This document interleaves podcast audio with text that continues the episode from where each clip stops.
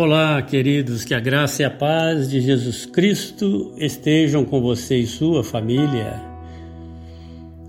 Meus queridos, eu gostaria que vocês prestassem bastante atenção nesta palavra de hoje e ficassem atentos às informações que estaremos passando aqui. É muito importante que você nos acompanhe atentamente para que possa receber a tua bênção através desta palavra de hoje. Nós estaremos lendo a palavra de Deus no livro de Josué, no capítulo 10, versículos 12 a 14. E a palavra de Deus nos diz assim: Então Josué falou ao Senhor no dia em que o Senhor deu os amorreus nas mãos dos filhos de Israel e disse na presença dos israelitas: Sol, detente em Gibeon, e tu, lua, no vale de Ajalon. E o sol se deteve, e a lua parou, até que o povo se vingou de seus inimigos. Isso não está escrito no livro de Jarré. O sol, pois, se deteve no meio do céu e não se apressou a pôr-se quase um dia inteiro. E não houve dia semelhante a este, nem antes nem depois dele.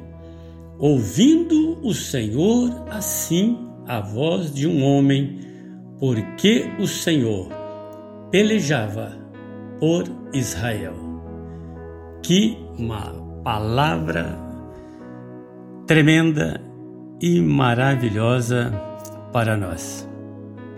Que ensinamento esta palavra nos traz hoje, queridos. Somos mais que sabedores que todas as coisas criadas por Deus funcionam em perfeito equilíbrio, desde os micro-organismos até o universo em todo. Alguns aparentemente se perdem quando vão estudar essas ciências de tão extensas e complexas. Os profissionais dessas áreas são merecedores de muitos créditos, aplausos e reconhecimentos. Haja vista a extensa responsabilidade e necessidade de informações adicionais através da interdisciplinaridade. Por exemplo, na astronomia, é usado um método científico para investigar e explicar fenômenos do universo. Imagine que, assim como os muitos corpos celestes, como a Terra, o Sol, gira em torno do seu próprio eixo. Mas, diferentemente do nosso planeta, que leva pouco menos de 24 horas para concluir a volta, o tempo gasto pelo Sol, segundo os estudiosos, durante esse movimento de rotação dura em média 27 dias. Você sabia que, por ser formado basicamente por uma gigante massa de gases, o Sol não consegue ter uma rotação uniforme, como acontece com os planetas sólidos, por exemplo?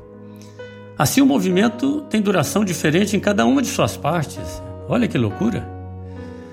Na linha central do Sol, por exemplo, como se fosse o Equador, aqui na Terra, a velocidade é mais rápida e a volta leva cerca de 24 dias para ser completada.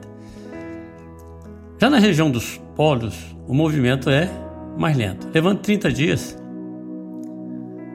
De acordo com a NASA, a Agência Espacial Norte-Americana, as partes internas do Sol também giram mais rápido do que as camadas exteriores. Que coisa fantástica, na é verdade. Como a gente pode imaginar uma coisa dessa? Além do movimento de rotação, agora prestem bem atenção. Além do movimento de rotação em torno de si mesmo, o Sol também se move ao redor de nossa galáxia, a Via Láctea. Uma volta completa dura, presta bem atenção, nada mais, nada menos do que 225 milhões de anos levando consigo todos os outros corpos do sistema solar. Olha que coisa complexa. Ao nosso entendimento, isso é parece loucura. Esses movimentos em torno de si e ao redor do outro corpo celeste, no caso dos planetas do sistema solar ao redor do Sol, acontece porque não existe nenhuma força capaz de pará-los no universo. Ou seja, tudo tende a se manter em movimento e por conta da atração gerada entre eles. Imagine se um desses astros pare de repente. O que aconteceria no universo? Posso imaginar um desastre de proporções sem tamanho. E na microbiologia, que é a parte da biologia que estuda a vida dos micro-organismos, como será que as coisas funcionam? Os micro-organismos são aqueles seres vivos pequeniníssimos, cujas dimensões não permitem que seja observado a olho nu pelo homem.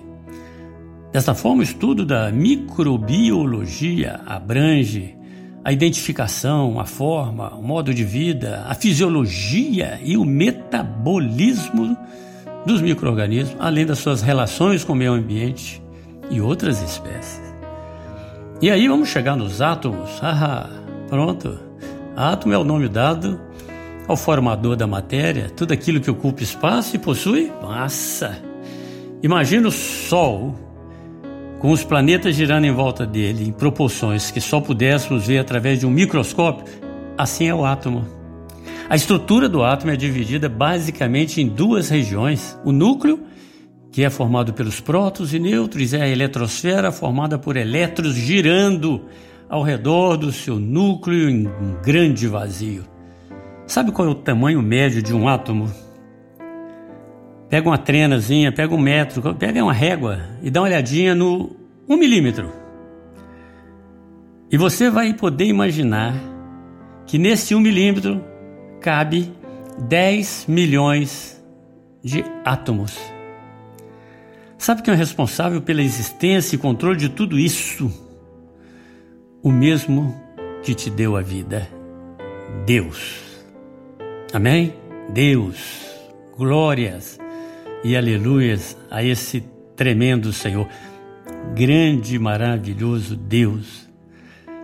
Aí tudo isso está em total harmonia e tudo funcionando, tudo movimentando, cada coisa no seu lugar, cada qual no seu cada qual e por aí vai.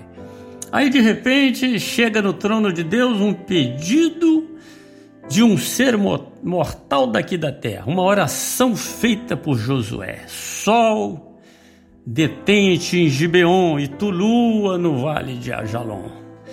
E o sol se deteve e a lua parou, até que o povo se vingou de seus inimigos. Ah, meus queridos, que loucura! O versículo 8 desse mesmo capítulo é a razão pela qual Deus atendeu a oração de Josué. Diz assim: E o Senhor disse a Josué: Não os temas, porque os tenho dado na tua mão. Nenhum deles te poderá resistir. Então, esta era a vontade de Deus para Josué.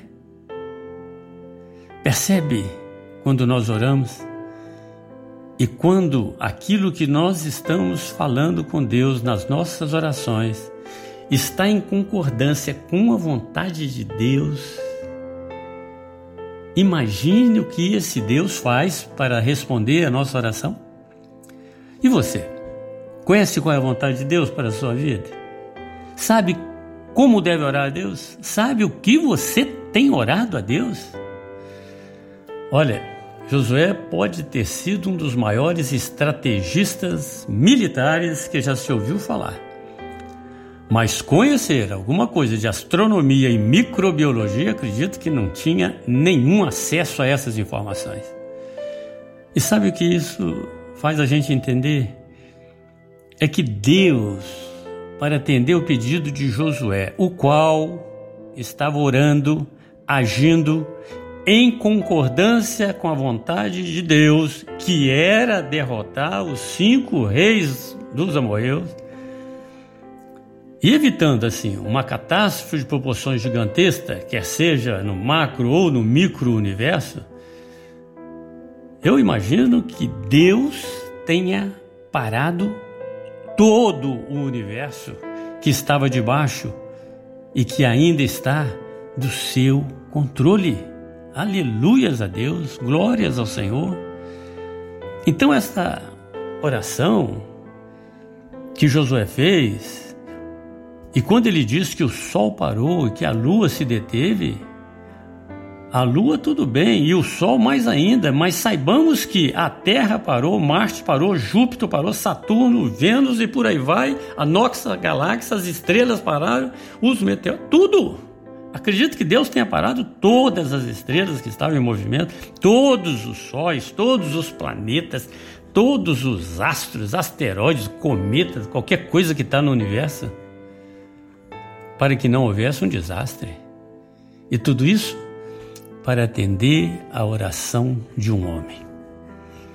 Como dizemos anteriormente, os movimentos e os equilíbrios existentes no universo ocorrem porque não há nenhuma força capaz de influenciá-los.